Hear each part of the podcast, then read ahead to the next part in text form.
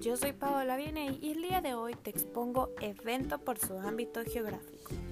Cualquier tipo de evento necesita de una organización y planificación en la que se requiere de cierto tiempo.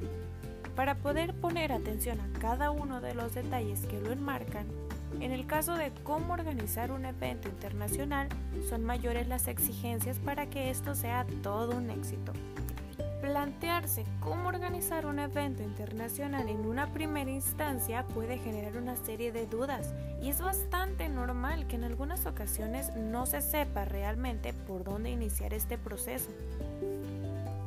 Son considerados eventos internacionales aquellos que sean originados por alguna institución internacional, ya sea de carácter regional o mundial, y cuya sede se ha decidido que sea nuestro país, y también aquellos eventos se les ha dado carácter internacional por el contenido de sus temas de discusión, por la participación de extranjeros o por el auxilio de una o varias instituciones internacionales.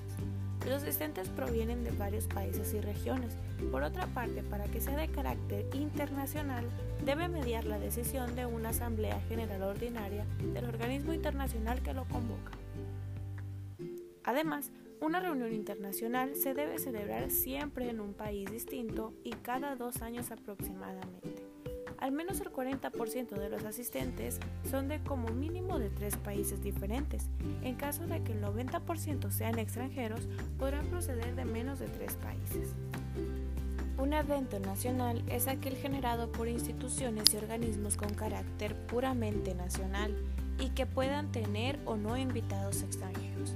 Aunque este último aspecto no constituye una condición fundamental, los asistentes provienen de las provincias o de estados del mismo país. Al menos el 40% de los asistentes proceden de tres comunidades autónomas diferentes. Un evento regional es aquel realizado dentro de una zona determinada, el cual tiene menor alcance que el nacional debido a que su condición es de interés seleccionado para determinada región.